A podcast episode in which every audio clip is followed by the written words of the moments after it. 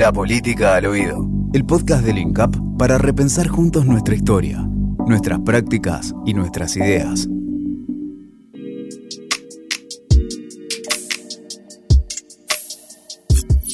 La democracia no es un sistema, la democracia es un proceso. Y dentro del corazón de, este proceso de democratización está el sistema electoral, que es la forma en la cual nosotros elegimos a nuestros representantes, elegimos a nuestros políticos y políticas. Eh, es la forma en la cual se elige la élite política, la élite que va a dirigir el Estado. Una sociedad democrática debería elegir a sus empresarios, debería elegir a sus artistas, debería elegir a sus periodistas, debería elegir a sus sacerdotes, debería elegir a sus jueces. Por eso cuando nos referimos al sistema democrático también nos estamos refiriendo a una forma restrictiva de esa democracia que es la, elección de los, de los representantes, el gobierno, de los representantes, como dice la Constitución Nacional, el pueblo no gobierna ni delibera, sino a través de sus representantes, con lo cual ahí hay una mediación. ¿eh? Ya no es el pueblo el que gobierna y delibera, sino que son sus representantes. La pregunta es cómo elegimos a esos representantes, cómo es el sistema electoral argentino, qué ventajas y qué desventajas tiene respecto de otros sistemas electorales. Y también por qué se crearon los pasos, cómo, cómo cómo se constituye un sistema electoral con las primarias abiertas y obligatorias. Cómo se hace un mejor sistema electoral para una democratización más profunda, para una democratización que esté vinculada no solamente a la política, sino a otros, a otros sectores y a otras corporaciones de la sociedad. Por ahora, los argentinos y en, en la democracia occidental solamente estamos pensando en sistemas electorales para la política. Pero quizás estas son preguntas que hay que ir avanzando en función de ir pensando y reflexionando también y haciendo autocrítica sobre nuestra historia electoral. Sobre la historia electoral significa cómo elegíamos los argentinos en el siglo XIX, en esa cuasi democracia o cuasi república entre 1860 y 1912. ¿Qué ocurrió con el voto universal masculino de la ley Sáenz Peña? y por qué los golpes de Estado y por qué el voto femenino tardó prácticamente treinta y pico de años en equipararse a la ley Sáenz Peña y por qué los argentinos empezamos a votar y a elegir hace muy poquitos años, ¿eh? en continuidad desde el 83 a la fecha. Son muy pocos años de democracia y sistema electoral. Estas cosas hay que pensarlas porque si vos elegís, también sos responsable.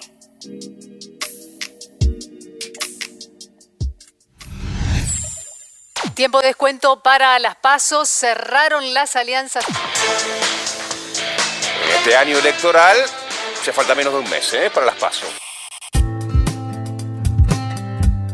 Las PASO, primarias abiertas, simultáneas y obligatorias, son la última gran innovación a nuestro sistema electoral y fueron creadas eh, en diciembre de 2009 eh, a partir de la sanción del Congreso de la Nación de la Ley 26571 llamada de democratización de la representación política, la transparencia y la equidad.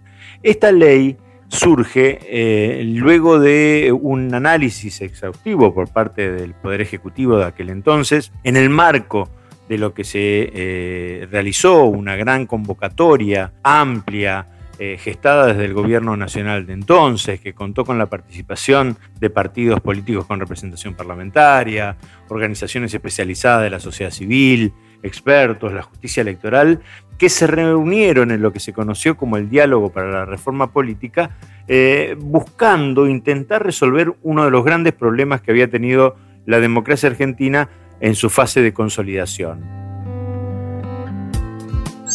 fragmentación en ciencia política hace relación a la cantidad de partidos. Nosotros tenemos muchos partidos de orden nacional, muchos partidos de orden provincial, ¿sí? En la Cámara Nacional Electoral elabora informe todos los años y los números son elevados, con lo cual el nivel de, ante un nivel de fragmentación alto se instala una de las características de las PASO que es lo que se llama el umbral electoral. Esto es, para poder competir en las elecciones generales, las fuerzas las coaliciones, etcétera, que se presenten en la elección, tienen que superar el 1,5% de los votos, lo cual eso es un, eh, un umbral establecido para generar una representación más fuerte, con una base de legitimidad mayor.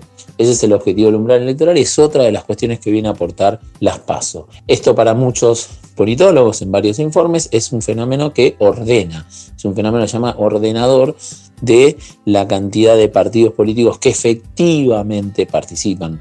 Hay muchos partidos políticos, a veces hay algunos donde simplemente mantienen un sello institucional. La realidad es que en términos competitivos son muchos menos los partidos que en la práctica efectivamente van por cargos, por, por bancas, por diferentes lugares de poder. Entonces las pasos vienen a ordenar eso.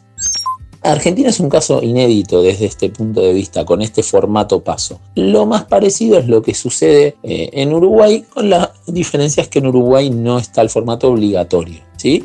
Pero sí hay un intento de primaria abierta. Y hay otra cuestión que es que en Uruguay, a diferencia de Argentina, el sistema de partidos está poco más institucionalizado, con lo cual tanto el nivel de pertenencia como el nivel de cantidad de afiliados y de personas que responden a los partidos políticos es mayor, con lo cual esta disputa entre afiliados o no afiliados que sí surgió en Argentina no es tan fuerte, ¿sí?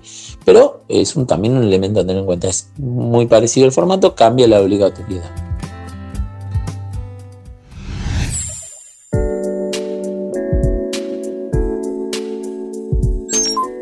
Cada vez más común en Latinoamérica es la judicialización de la política, el proceso por el cual se usan los medios judiciales para proscribir candidaturas. En los últimos tiempos en la región esto lo hemos visto muy frecuente, no solo para proscribir candidatos, sino también para proscribir partidos políticos o incluso para amenazar órganos electorales de manera autónoma puedan ejercer su función electoral. Lo vimos con el caso de Lula da Silva en Brasil, lo vimos con el caso de Evo Morales y la persecución al MAS en Colombia, que a pesar de la gran persecución y la dictadura que aconteció, el pueblo boliviano pudo reconstituir la democracia y volver al poder. Y el caso de Ecuador, donde casi meses antes de la elección, eh, la Fuerza Revolución Ciudadana de Rafael Correa no podía tener ni candidato ni partido político por una clara proscripción que se ha hecho a esa fuerza política. También lo vemos, y lo vimos en el caso, por ejemplo, de Ecuador, que cada vez se hace más presente esta idea de amenazar a los órganos electorales desde el poder para evitar que la transparencia en los procesos electorales sea una realidad.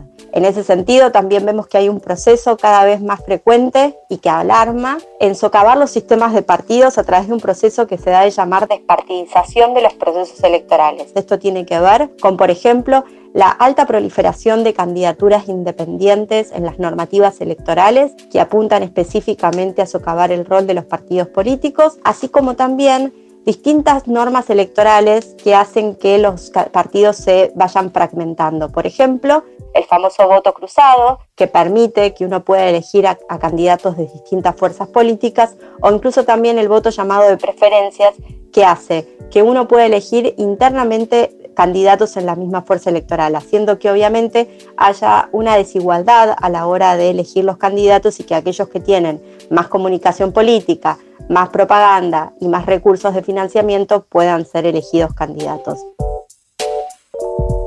El sistema electoral hace a la democracia. El voto en Argentina es una fiesta, es una celebración democrática. Dirimimos nuestras diferencias políticas muy razonablemente eh, en ese acto. No hay episodios de violencia, eh, tampoco hay eh, episodios de, que pongan en duda la credibilidad del sistema electoral, eh, más allá de que aparezcan siempre de vez en cuando eh, algunos personajes tratando de instaurar teorías de fraudes que no son verificables y la clave de nuestro sistema está en la participación. Está en la participación y al estar en la participación, el, efecto de los ciudadanos movilizados, a través de la política para dirimir sus candidatos le da legitimidad al sistema.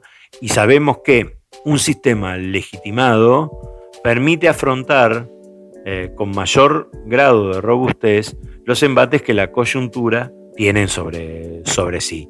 Por eso es importantísimo eh, defender nuestro sistema electoral y es, importantísimo seguir manteniendo los altísimos niveles de participación política eh, a los efectos de garantizar entonces mayores márgenes de legitimidad a nuestras instituciones.